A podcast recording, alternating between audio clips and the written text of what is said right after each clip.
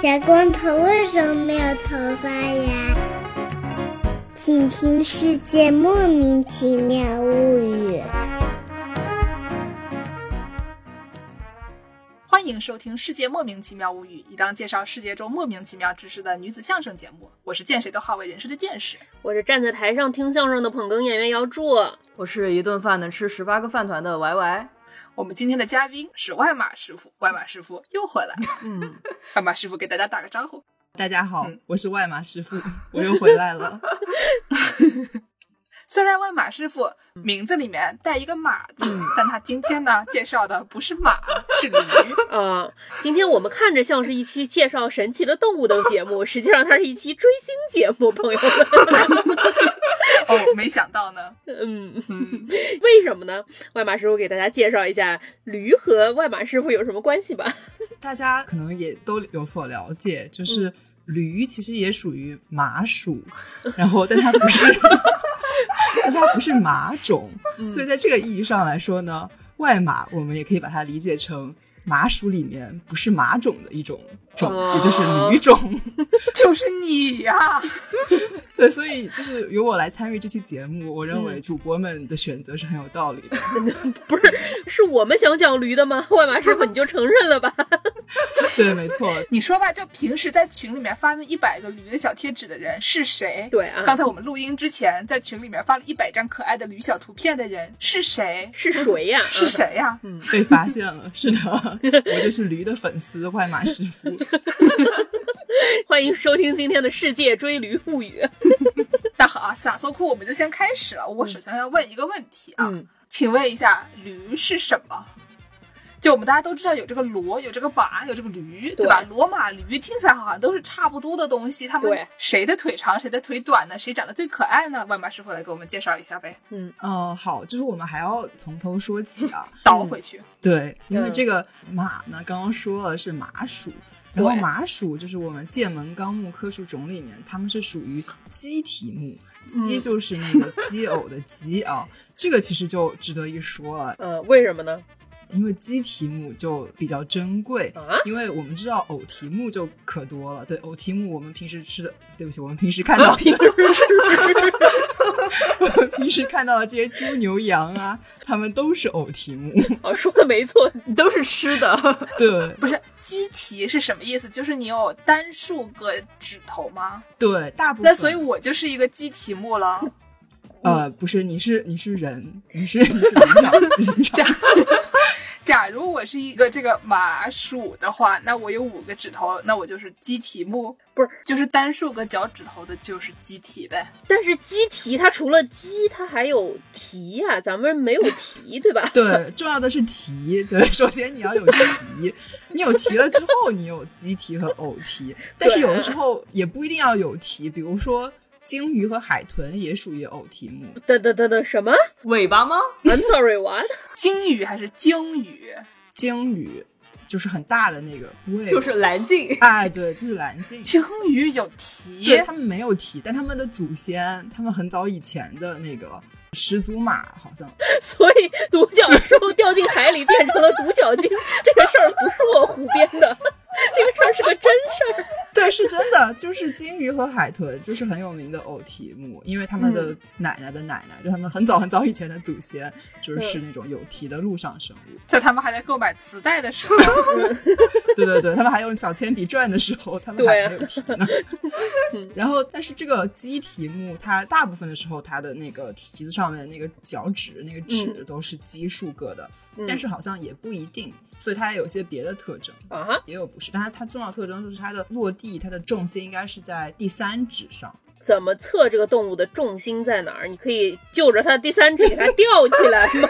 悬挂吗？这我就不知道了，也许是看脚印吧。取三个点，然后中间两条线去交点。对，就是它应该是受力了，就是指上受力。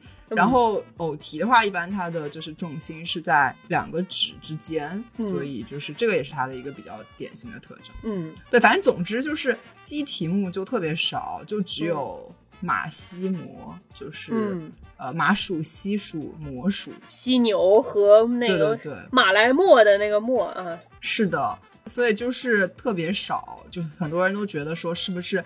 鸡题目就是呃，进化上不如偶题目啊，就是有这种拉踩的这种看法，但我其实是不是很认可的。这是一期追星节目，饭圈用语来了啊，拉踩的一种看法。现在让鸡题目驴的粉丝啊，粉头给大家解释解释为什么 站姐。是的，但是就有一说一啊，也有很多别的看法嘛。就比如说，很多人觉得鸡题目就是和人的关系太近了，就其实人还是主要是个祸害。为什么它跟人的关系比较近？因为马什么的吗？对，就比如说马属，其实底下三个种，就是马种、驴种和斑马种，就这三个种，所以马和驴的关系就是很近嘛。所以它们都是被人类驯化很早很早以前，然后跟人的关系也非常近。嗯，对，就是也有这样的说法了。但总之，我觉得这种那种很粗暴的认为，就是鸡题目就是不如偶题目这样的说法是很难让人直接接受的。毕竟我们鸡题目还在这个地球上嘛，是吧？我们鸡题目，我们鸡题目，五里欧巴，对吧？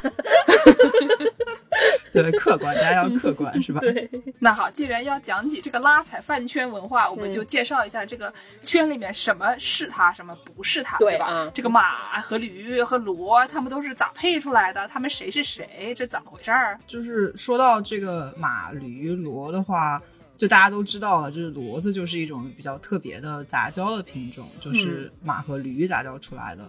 对，因为大家就是可能都特别关心怎么样分辨马、驴、骡。对，就是 最可爱的当然是驴啦。你光这么说，我也不知道。你给我一个四十八个人的韩团，我说哪个是你们家欧巴？你说你看吧，最帅的那个就是。我也看不出来呀，这。我刚刚不是已经发了二十张照片在群里了吗？你们有没有仔细看？不是，我们是一个音频节目，我再说一百遍啊，朋友，你得形容一下。不是，我是说有的时候这个男团大家长得真的是非常像。你给我发二百八十张照片，我也不见得能从四十八个人里面挑出你们家欧巴来。驴和马和骡的。区别，你说跟男团一样，这我很难接受，好吗？我们这些五谷不分、四体不勤的人，你不要跟我们说这个，我们是真的不知道，你快解释解释。呃，我觉得最直观的就是耳朵吧，因为驴的耳朵是最大的，就是你看到毛茸茸的、非常非常大的。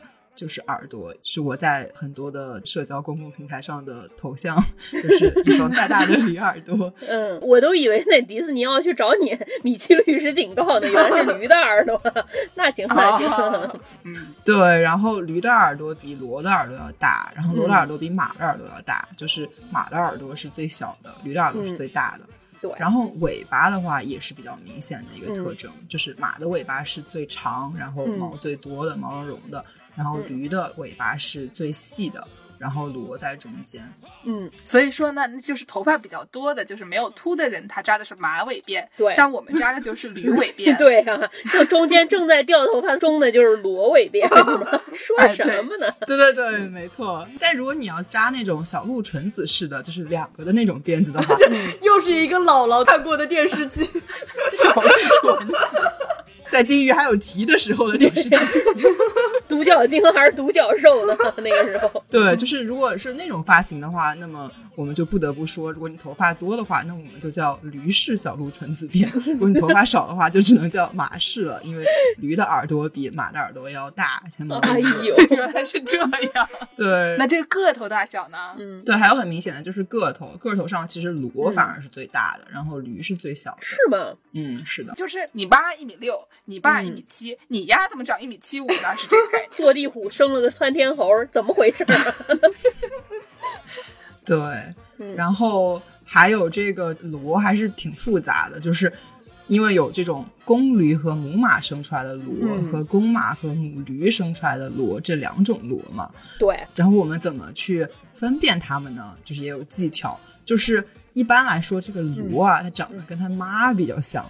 就是，所以如果是公驴和母马生出来的骡，它长得就比较像马，它就叫马骡，就随母姓，随母姓一个，非常先进哈。然后如果是公马和母驴生出来的骡。就长得比较像驴，它就姓驴，对，它就姓驴，叫驴骡，就是这么一个分辨的过程。马骡和驴骡习性啊，什么体力上面有区别吗？就一个偏马，一个偏驴呗。刚不是说了吗？长得像，性格也像吗？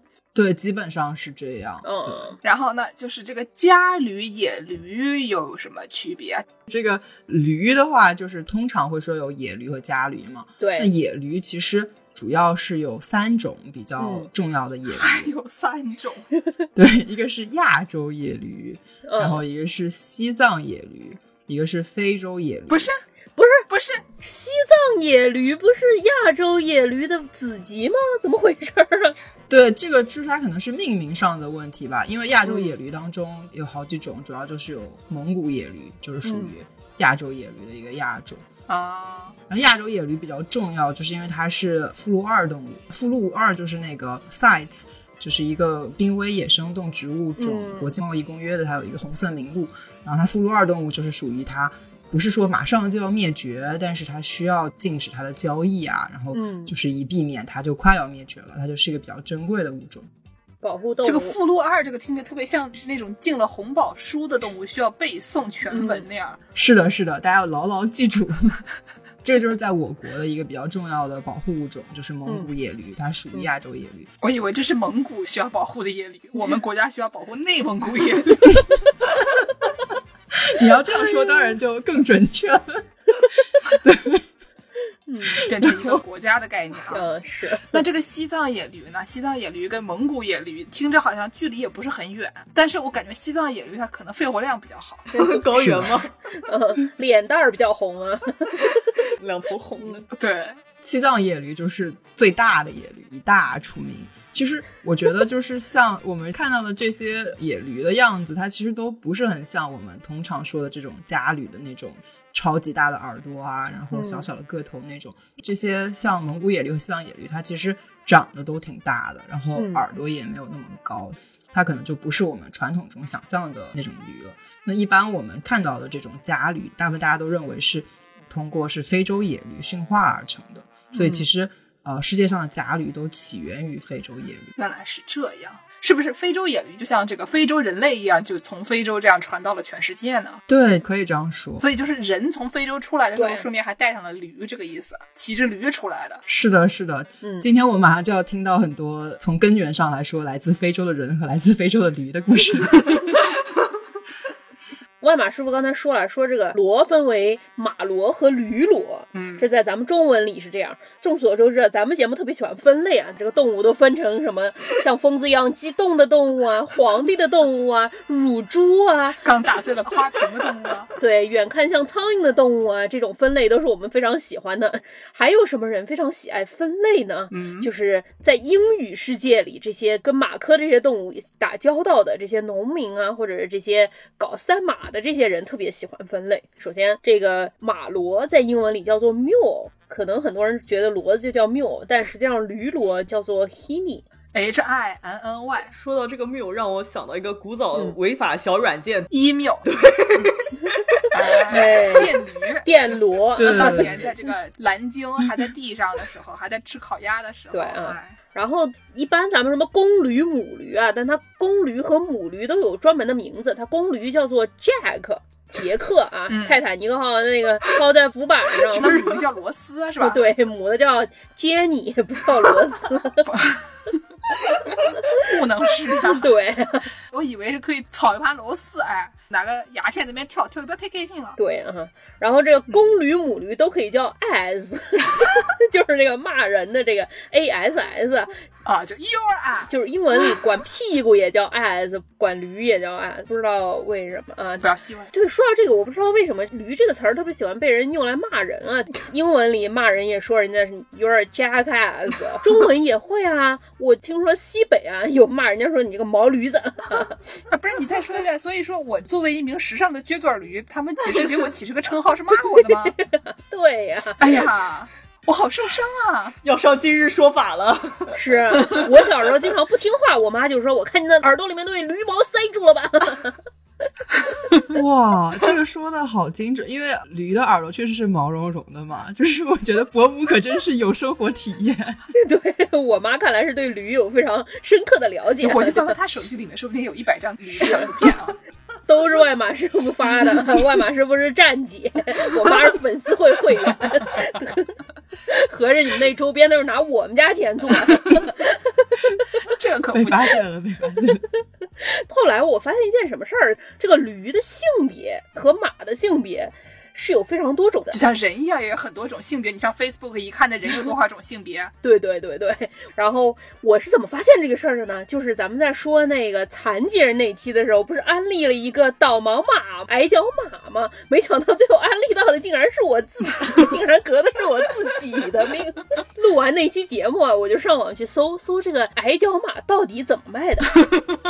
他真想买不是，我就好奇嘛，想说这玩意儿多少钱，就看看嘛。哦，我就 window shopping 一下，我就看看。对，我就看看吧，看着看着我就买一匹，不是很多啊，这一匹太孤单了，再来一匹。矮脚马那个大小，你说家里能养大单狗，不就能养矮脚马？差不多，差不多。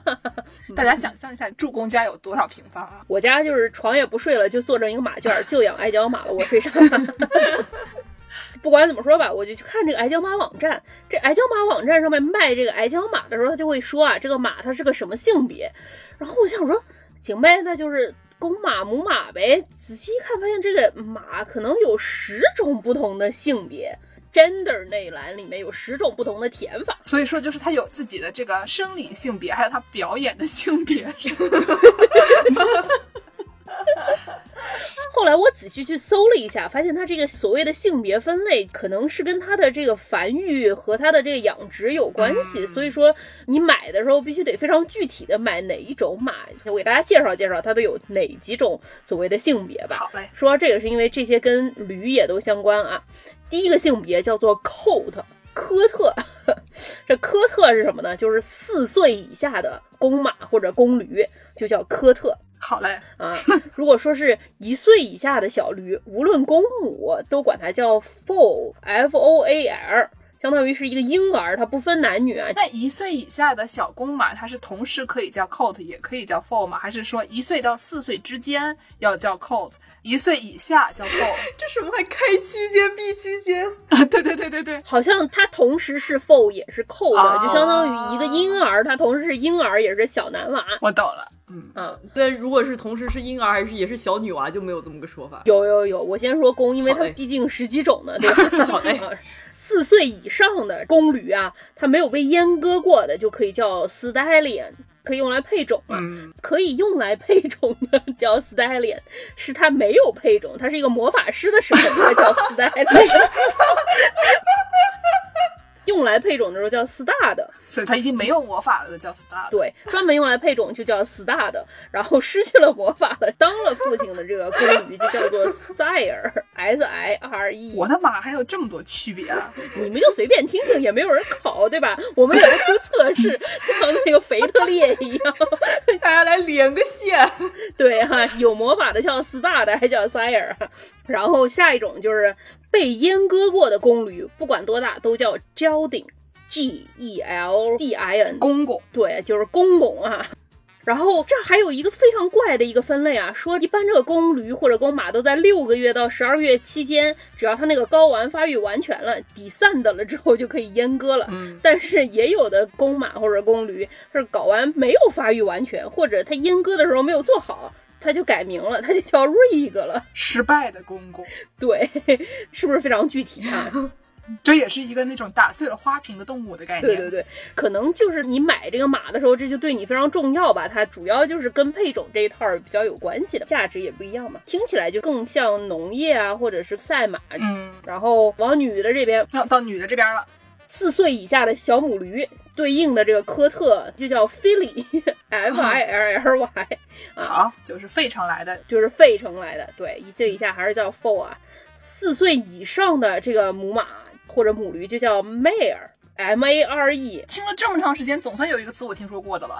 嗯，我也想说，刚刚就一直觉得我好像是很没有文化，然后突然听到一个我听过的词，觉得非常感动。你就上一个矮脚马拍卖网站，头昏眼花，感觉我那红宝书都白背了，不愧是只背到了班登啊，abacus 都不会啊。然后，因为母马一般不做阉割，所以说阉割过的母马就没有名字了啊。然后再来啊，就是到配种的这一块了，用来配种的母马叫做 broodmare。配种马，但是这也是，嗯，如果当上了母亲，生过小马，就叫 dam，d a m，因为他生完了以后发现挺疼的，然后就大喊一声 dam。对，所以现在来提问：小马的父母，爸爸叫什么？妈妈叫 叫赛尔。对，爸爸叫赛尔，妈妈叫 dam 啊。然后说，一到两岁之间的小驴和小马叫 yearling，就是 year 的一年的那个 year，然后加一个 l i n g。对啊，大概就是个青少年马，就是严格来说也能配种，但是不推荐啊。大概就是十四岁到十六岁不推荐，会犯法，会被抓进去。请广大朋友们注意，如果说你有这种想法的话，请考虑成为 gelding。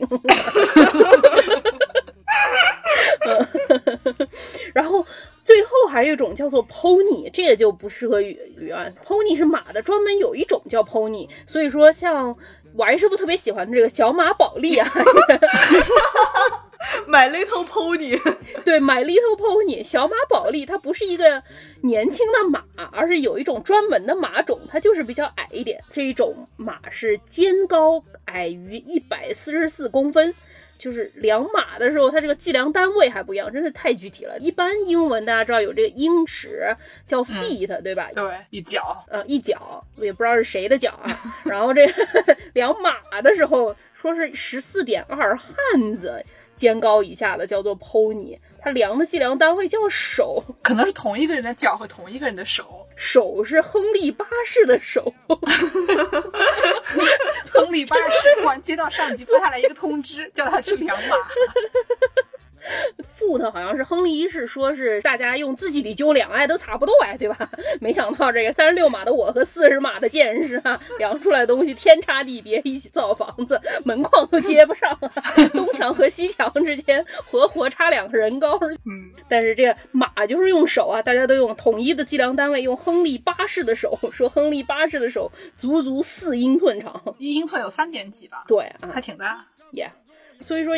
这个马，这个非常的具体啊！你要是听了我们上期节目被安利了买矮脚马的朋友们，要仔细想一想，你要买的是什么样的马？魔法师还不是魔法师？对啊，就说的容易一点啊，像王师傅一样喜欢小马宝莉的朋友，可以在家里贴一个那种幼儿园小朋友就是身高超过多少以后可以不用买票的那种长颈鹿，然后在上面写这个十四点二手，就一百四十四厘米，你再贴一个那个手，然后你就出去买马，你让那些。带着马的人啊，带他们的小马宝莉就走过去。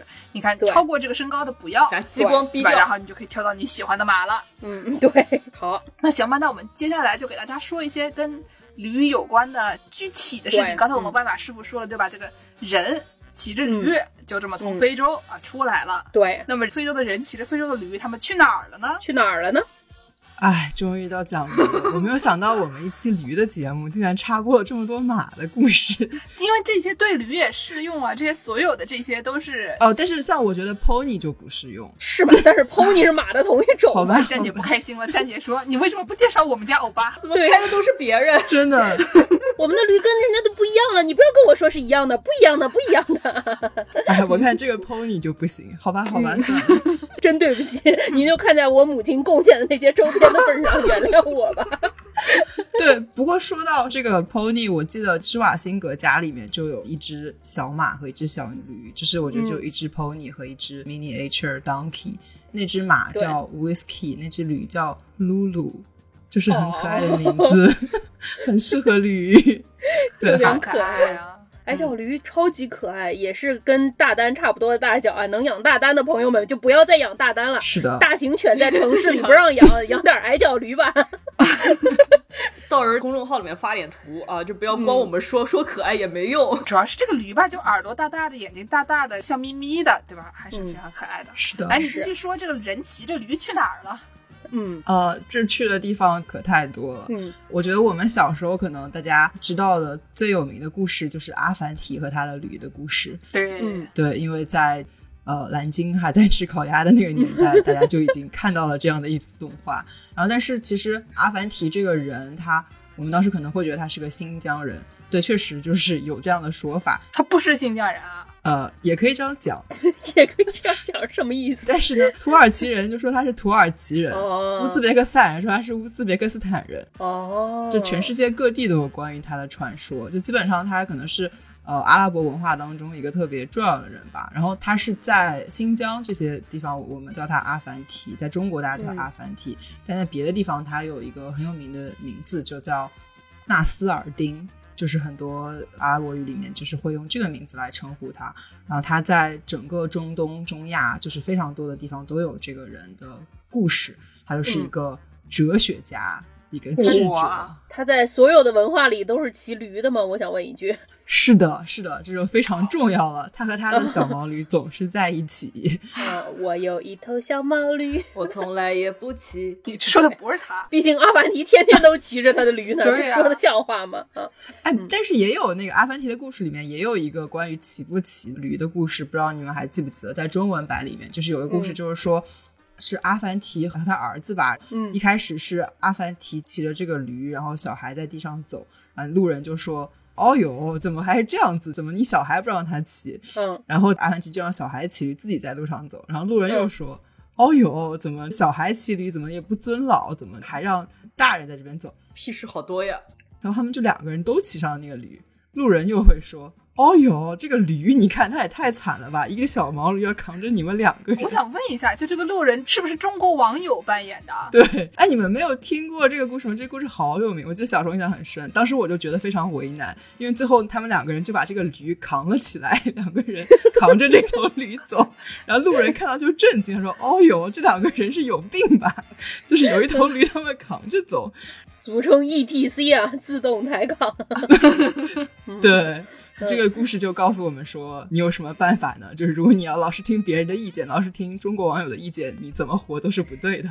啊，Reddit 的网友也差不多，不能光 single out 的中国网友，全世界有网络的网友都差不多，全世界网友都是这样。对，对，这就是为什么说阿凡提是一个智者。你看他的这个故事穿越了几千年，仍然能给我们带来教育。因为大家知道，就是阿拉伯商队很厉害嘛，然后他在这种亚洲啊、中东这些商队的驿站这些故事，都是他整个传播的这个路径。然后甚至包括，就是我看到还有记载和文献说。在印度尼西亚和东非，然后也有关于纳斯尔丁的故事，太厉害了。基本上在阿拉伯文化，反正都有他的故事。我感觉他可能口袋里面揣的那个新疆羊肉串，把它从那个串上面撸下来，然后把那个面包打开，做成一个兜那儿啊，揣在口袋里，骑着驴就往罗林去了。然后一路上就是撒那个兜那儿，然后就说这个故事。兜那儿所到之处都有他的脚印，是一个民俗。你要吃着兜那儿，讲着阿凡提的故事。哎，嗯，是的。那除了阿凡提，还有唐吉诃德。就这个唐吉诃德，它里面大家都知道，这是一个很奇怪的人跟风车打仗的一个故事。对。然后这个里面呢，就有他的下手桑丘潘沙。嗯。桑丘呢，就是骑的一个小驴，然后这个驴呢叫做 Ruchio，它这个英语翻译里面不知道为什么跟这个 Ruchio 一点关系都没有，它的英语翻译叫 Dapple。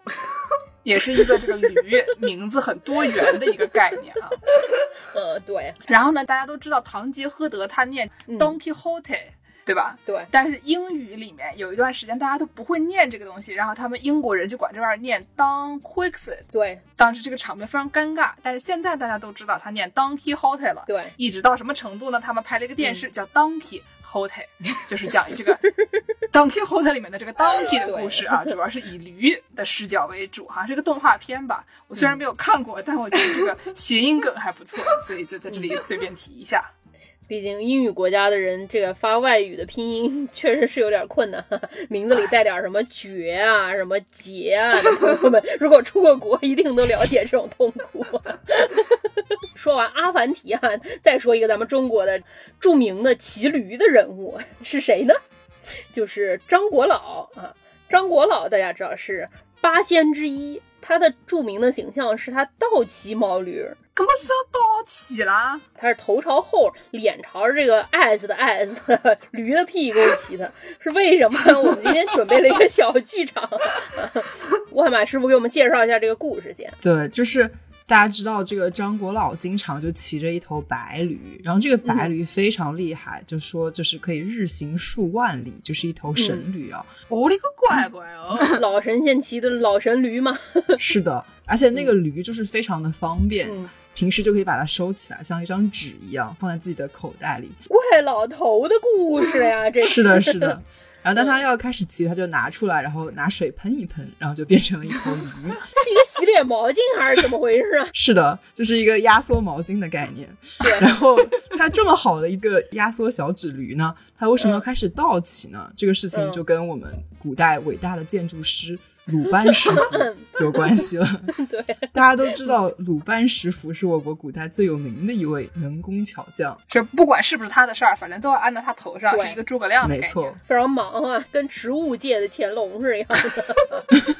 是的，只要有建筑，一定就是鲁班是不建的。血汗工厂一年做二十万个项目，是的，比上了邱元康，哎。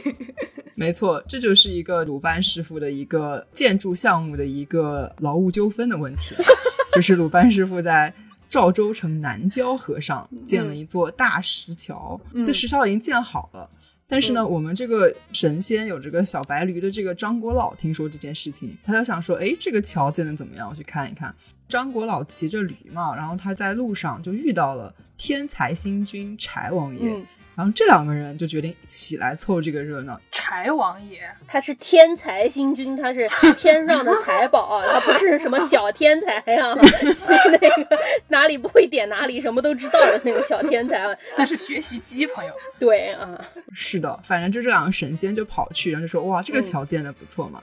那两个人就是神仙嘛，就是自然的甲方，然后他们就非常喜欢抬杠。自然的甲方，神仙原来是这样的一个功效。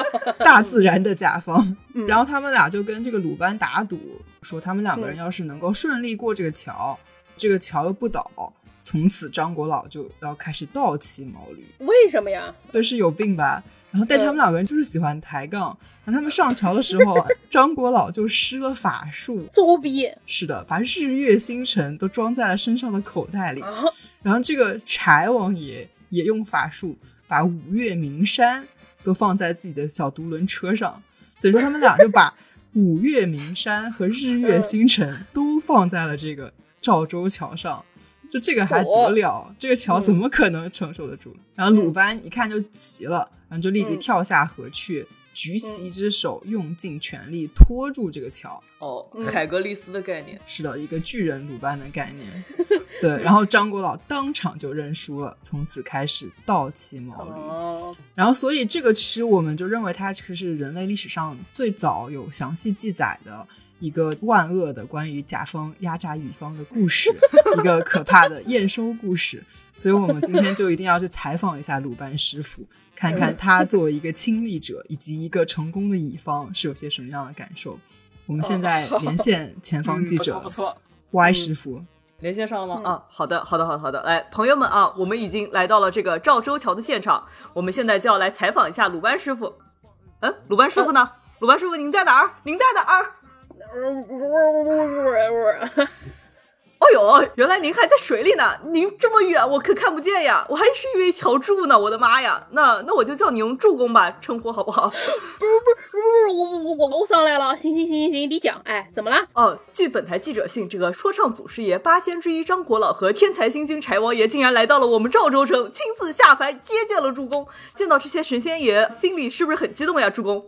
激动什么啊？激动！那两个老神仙啊，老不要脸啊，不识人啊，惨无人道！他们来的时候说是要参观欧建的大石桥，说建的好，要来拍照旅游的。没得想到他们两个人竟然是甲方来验收工程的哦！那个验收方式简直是黑社会啊！全下关都找不着这么黑的黑社会啊！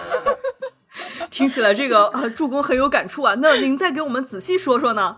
他们两个人，我跟你讲啊，来的时候带了个可大的那个一次性照相机在拍拍拍拍拍，没想到靠近了站到桥上头，就开始敲敲这块砖头，哎，抠抠那个疙疙瘩，还问我说：“你这个石头俺是正经阳山北采来的呀？”我说：“我怎么会从阳山北采偷北采呢？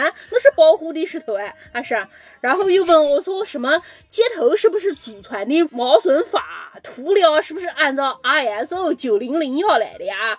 然后我说没问题，没问题，我们都是达到国家施工标准的正经工程啊。然后他们俩嗯说我找的质量不好，要试验，说他们俩要过去才能算行。我心想说多大事啊，过就过吧。没得想到他们两个人不晓得走了什么法哦，乖乖把什么大山都找过来了。哎呀，这个桥差点就顶不住了。还好我平时的兴趣是在社区裁判哑铃，我是练过的，我就跳到水里头蹭了一下，然后他蹭住了。人兽串了，助攻，人兽串了，已经变成刘奶奶了。差台警告啊！然后他们两个人就过去了。从此之后，他就叨叨起毛驴了。你等一下，我给交警打个电话，幺幺零。喂，师傅，我这个桥上面有人栽种过载了，你过来拖一下车来。拖一个驴。哎，所以据助攻给我们这个声情并茂的演绎了一遍这个故事，所以他们这个两位神仙真的过去了，然后我们的助攻顺利的完成了甲方的任务啊，所以这个神仙也开始倒骑毛驴了。哎，哎，什么意思啊？倒倒骑，等于就是说我一个驴从交通工具给我升级成了一个带车载 GPS 的，还是啊？哎，眼睛也不要看了，就让我自动导航，哎，是不是啊？然后我作为一个驴，我是不是还得扮演你们这个志玲姐姐啊？前方五百米，在第二个红绿灯处左拐。哎哎，讲讲道理噻！交警同志就是那个驴，就是那边那个驴，你赶紧大家拖走，超载了，超载了。哦，好的，朋友们，这就是我们中国古代的著名的民间传说故事——张国老倒骑毛驴的故事。著名的南京传说故事，老南京才能听的故事，原汁原味，原音重现。嗯，是的。下面我们又要给大家原音重现一下这个西方经典传统的故事，是关于一个圣经旧约里面说话的驴的故事。首先，我要隆重的介绍这只驴。众所周知。圣经旧约里面只有两个动物会说话，其中一个是万恶的蛇，大家都知道，就是导致了一切灾祸的起源，导致了人类吃了那个不该吃的果子的蛇。不就是蛇果吗？不是蛮好吃的吗？蛇说：“我吃个苹果分给他吃一口就乖哦。”哎，对，蛇就是这样一个喜爱狡辩的动物。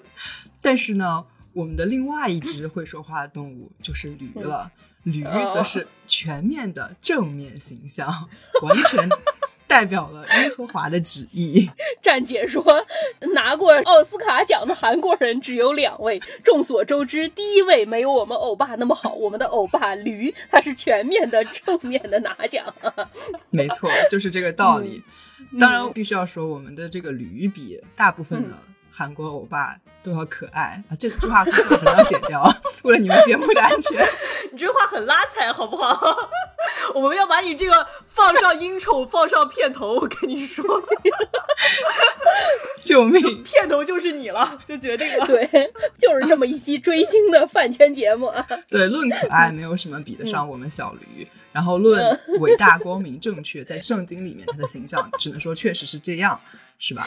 那我们来给大家讲一讲这个圣经旧约里的这个故事。嗯，这个故事叫巴兰和驴的故事。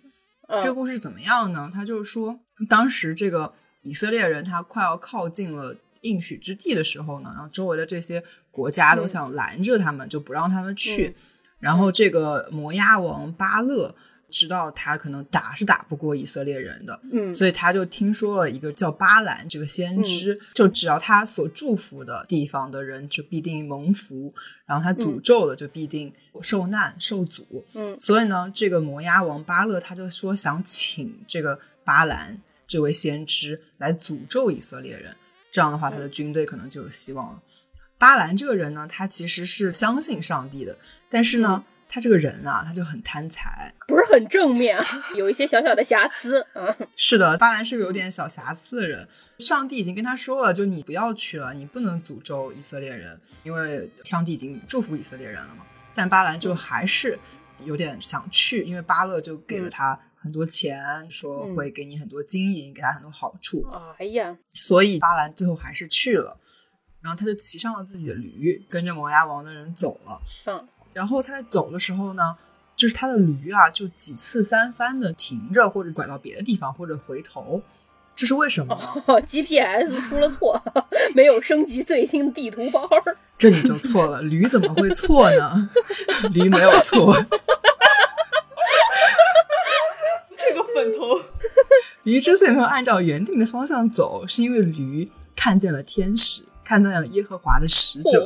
是的，就是耶和华就不想让巴兰和了驴去走，但驴看见了，巴兰没有看见。但巴兰这个人啊，他就开始打驴了。然后他就跟驴产生了冲突，驴产生了冲，产生了口角。是的，是会说话的驴啊。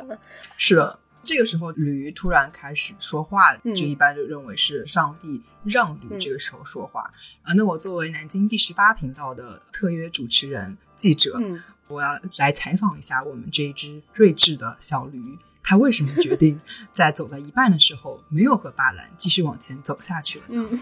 现在我们已经来到了现场，我们看到了驴巴兰。嗯，我我是驴啊！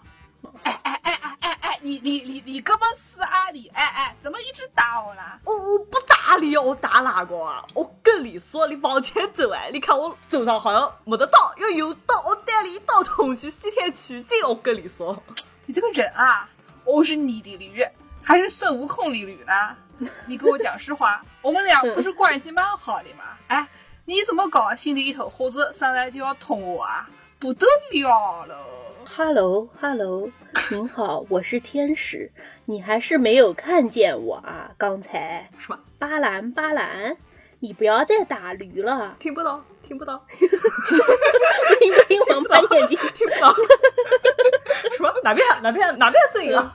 左边再往左边来一点，对，高头高头抢高头就是我，不要看到了，看到了，看到了。你怎么打驴啊？你怎么打了一次就算了，还打了三次，你不得了了嘛？他他搞哎，他怎么搞你了了？你还是眼瞎了？前面没得路嘞。要不是你的驴停下来上西天取经的，就是你了，你还晓得啊？行吧，这个对不起，我这个太久没得看眼眶了，都是我的错。你赶紧走吧，你们两个人，一个人一个驴，哇啦哇啦吵的我头都大了。这个驴是正确的，光辉的。正面的，你要听听清楚，还晓得啊？下一次出大耳朵的周边的时候，你要记得买一份。万万师傅在屏幕里疯狂的举起了大拇指，点赞点赞点赞！不愧是耶和华的使者，我们听耶和华使者的话，必会蒙福。耶和华的使者赵铁柱女士。说耶和华特别搞笑的是，一开始还在那里伪光正的说一些普通话，说着说着 就后面变成南京话了，全部露出来了。就是讲兰普，讲着讲着就讲不清楚了。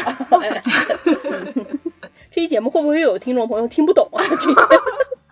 不知道在说什么语言。嗯，哎，反正意思呢，就是巴兰要打我，我说你不要打我。然后巴兰说：“我就是要打你。”耶和华说：“你不要打驴。”哎，基本上就是这么。对，南京十八频道所有的节目不都差不多是这个样子吗？对对，对吧？如果你们大家不搞不清楚这个套路的话，你们去看一下南京十八频道，顺便吃个鸭子。哎，你要是听我们的节目听不懂，那说明什么？您上我们这儿来学习之前，你没有预习。小时候老师是怎么教你的？早上要早读，要先预习课文。你听不懂，说明你的南京话没有预习到位。你多去看一看《南京零距离》《法制现场》，有请当事人。看他个十五期啊，你就基本上能听懂了。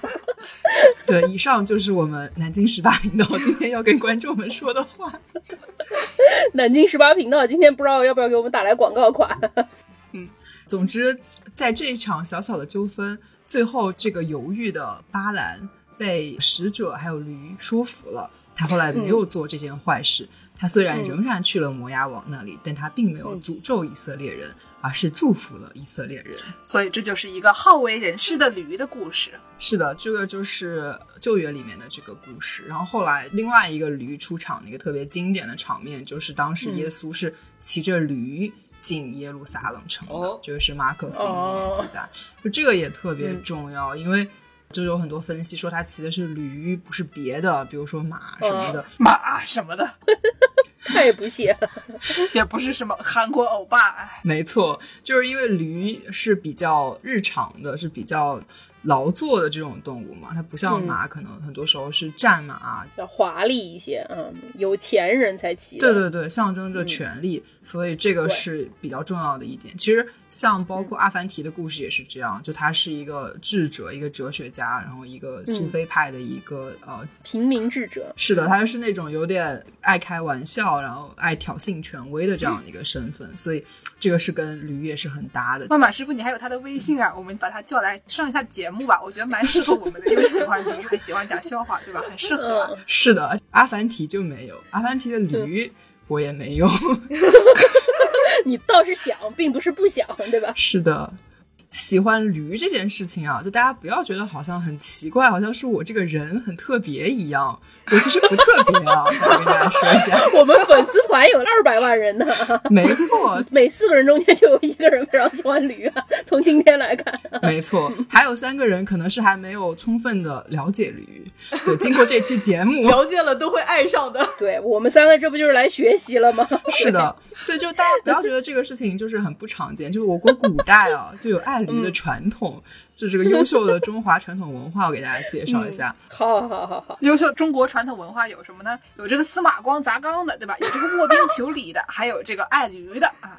以上三条就是中国传统文化。嗯，刻舟求剑的，盲人摸象的，守株待兔，全都是一些莫名其妙的负面成语，患得患失，小气巴拉，硬说是中国传统文化，行吧？说什么呢？行，那所以到底是谁爱驴啊？还是大家都爱驴啊？很多人都爱驴。大家都爱驴，司马光砸缸的时候，大喊一声“驴是最可爱的”，砸了缸。对我们不能，就是他没有记载，我们就很难确定嘛。但这也不失为一种可能性呀。对啊，王翔冬天为他妈妈捕鱼，趴在冰上想说：“冰家为什么是鱼呢？为什么不是驴呢？”什么呀？所以是卧冰求驴嘛。对。你也不知道啊，说不定呢，对吧？对。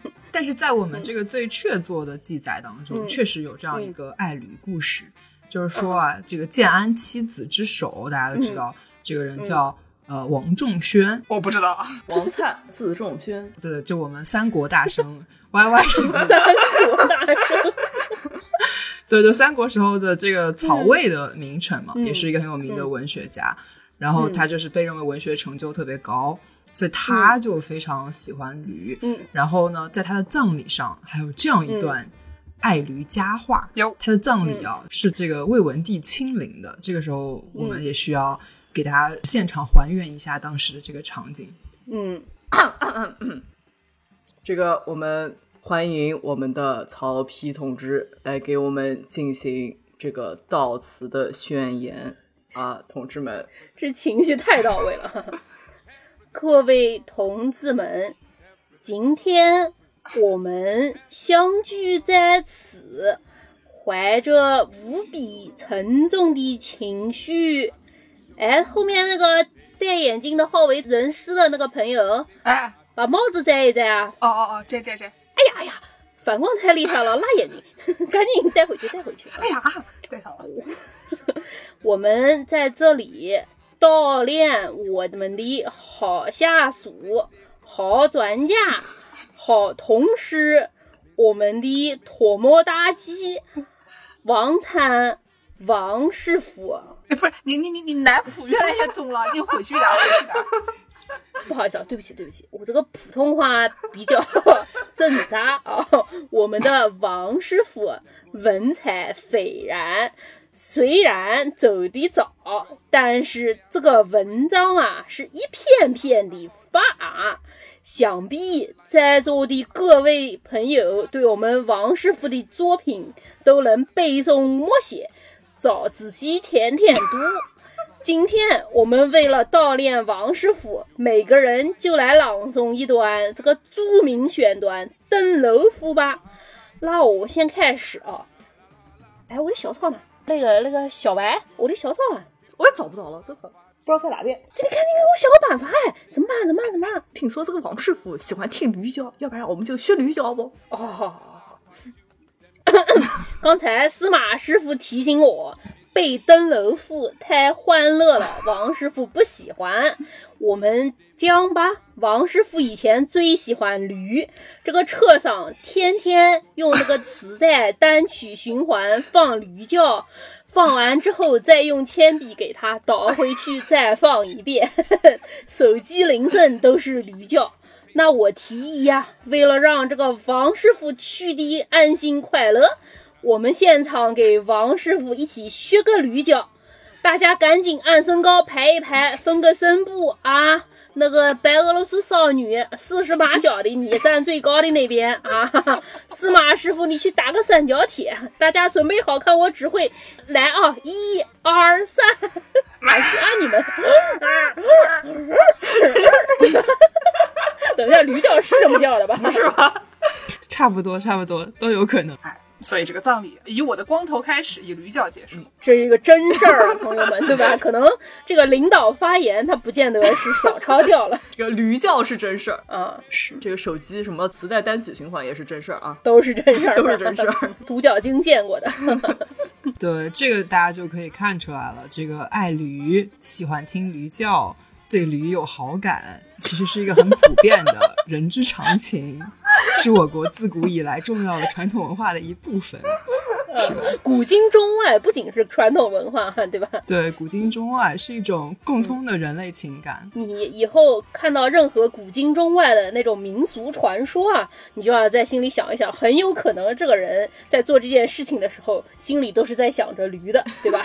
这个张国老他骑着驴，他可能车上还放着这个驴的磁带啊，都是很有可能的，因为是人之常情嘛，是那种。老爷爷公园遛鸟，然后还后面插个音响，然后音响里面放着驴叫。图什么呀？你遛鸟放个驴叫，你遛个驴不 好吗？就是。这史书中，其实除了我们刚刚说的这个三国曹丕的这个故事，还有很多关于喜欢这个驴叫的故事啊。比如说，嗯，这个《后汉书》里面有一个叫戴良的人，他的母亲就特别喜欢听驴叫。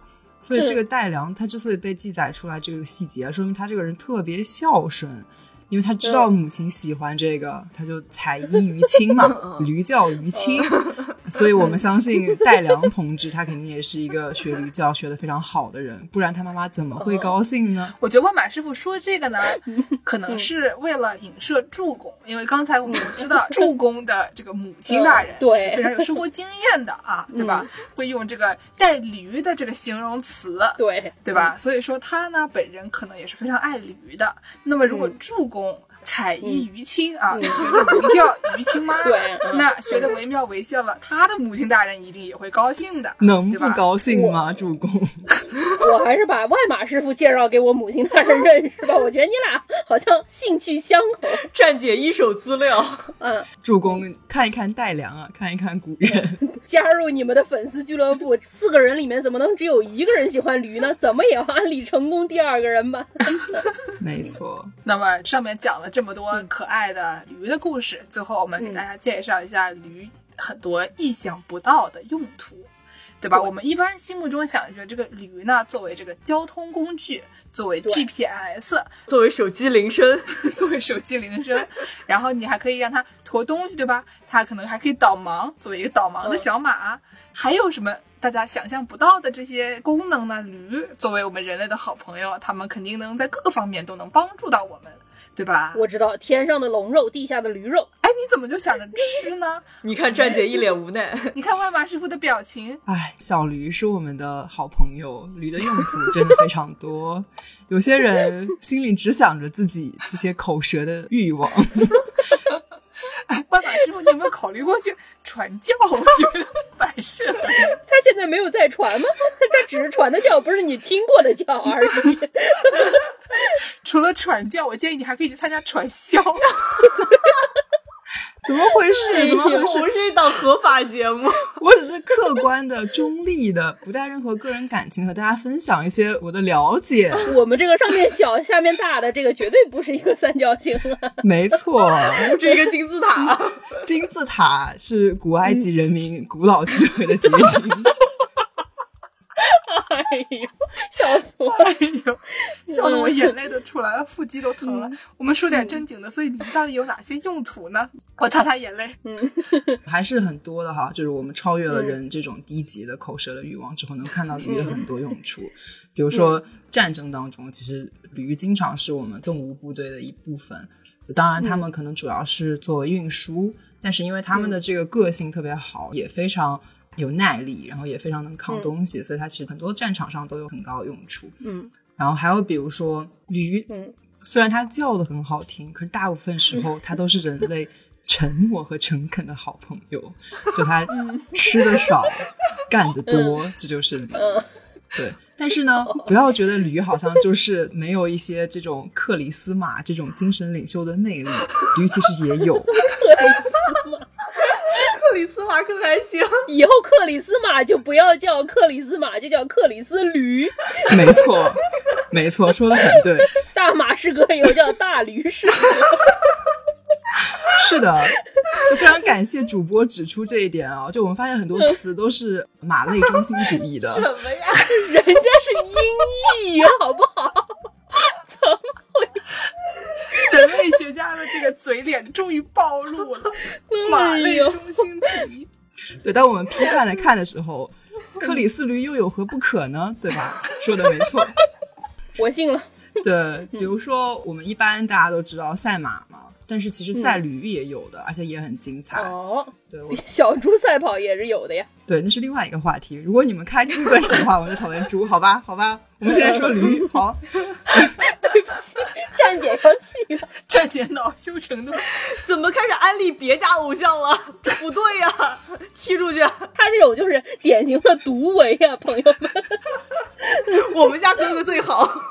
嗯，行行，对不起，赛驴赛驴啊。对，我之前就是在肯尼亚的拉木岛就看过他们那里的当地的赛驴，就它是每年都有一个非常有名的大赛，就是当时可能世界上很少有赛驴吧，可能我听说还有意大利有一个地方有，但是呃拉木岛这个就是非常有名，因为拉木岛被认为是一个驴岛，它就是路上都有很多驴，这个整个岛上最重要的交通工具就是驴，然后赛驴的时候。你就可以看到它沿着那个海边的一整条最宽最大的一条马路全部被封起来，然后大家都围在那里。然后赛驴主要是小男孩，因为大家知道驴也比较小，就是你一个两百斤的成年人坐上去，其实也不太合适。不是说驴扛不动哈，但是你赛起来就确实没有优势，所以赛车现场都是小男孩。然后当时我就其实有点尴尬那个场景，因为我就在那个起跑线那里，因为我一个外国人嘛，就特别显眼，就大高个儿，一个挺白的，就杵在那儿，因为周围都是小孩儿，大家在挤着那里看。然后但是大家看我是外国人，就特别照顾我，就特地把我给推到那个前面去看。他们说站姐就是他，粉头就是他，赶紧去拍照。你看那个一米长的大相机，谁抱着一个天文望远镜，他就是他。对，然后我就看到，就大家就在那儿准备，然后我当时就突然觉得后面有人就拍了我一下，然后我想说可能让我让开，然后我就侧过身，然后回头一看，原来是一头小驴，哦，所以他就用头可能拱了我一下，哦，心都化了，对，当时跟偶像的亲密接触，零距离，对，四舍五入就是一个饭撒了。外马师傅从那天开始再也没有洗过背。对，这哪想得到？然后小朋友就走了过去。不过在拉木岛，说实话，到处都是驴了。那时候就没有那么惊讶，嗯，因为它这人和驴之间的关系特别近。就你知道，嗯，比如说你在中国的时候，如果前面很堵，就你说哎麻烦大家让一让，借过，懂懂哎，对，就是这个意思。我前面的赞如颂，后面的纵如纵，我不是黄蓉，我不会蜈蚣。是什么人？这是《挤公交》里面的歌词。哎，又是姥姥时候的歌，不要暴露了。独角鲸听的歌。哦，这么古远的我都没有听过。然后，但是在那个岛上，大家让你让一让，就是借过那个词，就是 ponda，就是驴。哦。对，就是他没有牵着驴，只是一个人在走，或者他在骑着车，或者开着车，他也会说 ponda ponda，就是说哎呀，驴让一让。对，它其实就已经是大家生活中特别紧密的一部分。对，那又是一个很可爱的驴岛。拉木岛看来就是外马师傅的精神圣地，快乐老家。跟我走吧，天亮就出发。对，哎，但是可能还是要打破一下大家的这种怎么说美好的幻想，因为说实话，我在那里看到了很多驴在路边吃垃圾。对，因为驴就是一种不太生病，然后不怎么需要人特别照顾，然后所以经常被人忽视的一种。动物，所以就是也挺惨的。像我在 Instagram 上追踪了非常多的驴的账号嘛，然后那些驴都是那种非常中产的驴，过着很好的生活，就像施瓦辛格的露露一样，就总是有一些白人男子抱着他们，一边摇一边给他们唱歌。过得非常好啊！对，但是同时就是还有很多底层驴、无产阶级驴，就为人类做很多很多事情，但是并没有得到很好的照顾。要善待每一头小驴，是的，争取打破这个马类中心主义。对，对。还有在美国，好像也挺多农场里面其实都会养驴啊。它这个驴就算是一种工作驴，虽然可能过的日子相对肯尼亚的这些驴来说比较中产了。主人对他们都比较好一些，但是他们在农场上也是有工作的。美国人经常他养牛的这种农场上面，他一般都会养一些驴来看家护院，因为这些驴都非常的凶猛。如果说像山猫或者是猎狗，如果过来。想要偷他们那些动物的话，驴见到了就会毫不犹豫的冲上去，把这些猎犬都咬住，然后摔死。哇基本上像猎犬那个体型或者山猫那个体型，你要是养一个看家护院的狗，可能会打不过嘛。对，猎狗还挺大的。驴基本上就是一口咬住不松口，然后前脚后脚都能踢，非常的厉害啊。我想象了一下这个场景，比较难以捉摸。上次我在 Reddit 上面看见了一只驴打猎狗，非常的 令人震惊啊。不错。我去看一看。接下来我要说一个，这个驴还有什么奇怪的功效呢？嗯，我们大家都知道，这个中国人喜欢去日本旅游的时候，会喜欢买哪两样东西呢？电饭煲。嗯，白色恋人。哎，你就满脑子都是吃猎还是啦？对，哎，对吧？大家喜欢买这个电饭煲，大家还喜欢买这个冲屁屁马桶。智能马桶盖，虽然现在这些东西国产都已经很多很普遍了，而且就是价格比较低廉了，但是早些年的时候，中国人每次去日本旅游就喜欢买日本的这些东西。中国还不是很普及的时候，觉得很不错嘛，很想买。对。你去日本旅游，想要问路，不知道上哪儿问，你就去那个马桶圈柜台问，肯定有会说中文的营业员，肯定有中国人。嗯，然后呢，就是这个冲屁屁马桶这个词啊，这个比 d 就 b i d e t 这个比 d 这个词，最开始它是一种驴的品种啊啊，它也是这个马属的，所以有的人说这是马，有的人说这是驴。但是呢，我们作为一个这个安利驴的节目，我们坚信它一定是一种驴。不是，说实话，我觉得就马桶就没有必要，我们非要说它是驴，好吗？粉头出面说这大可不必。对，也不是说一定所有事情都是驴啊。这个热搜我们不要 要花钱买掉。没错，但这个词呢，最开始就是这个马或者驴的一个品种。然后呢，以后大家使用的时候就可以想起来，哎，这个词最开始是什么意思呢？它最开始是从哪个国家来的呢？如果你不记得了的话呢，请去听我们之前那个世界人民上厕所的节目。对啊，然后我们在，咱们现在是前情摘要 还是怎么回事？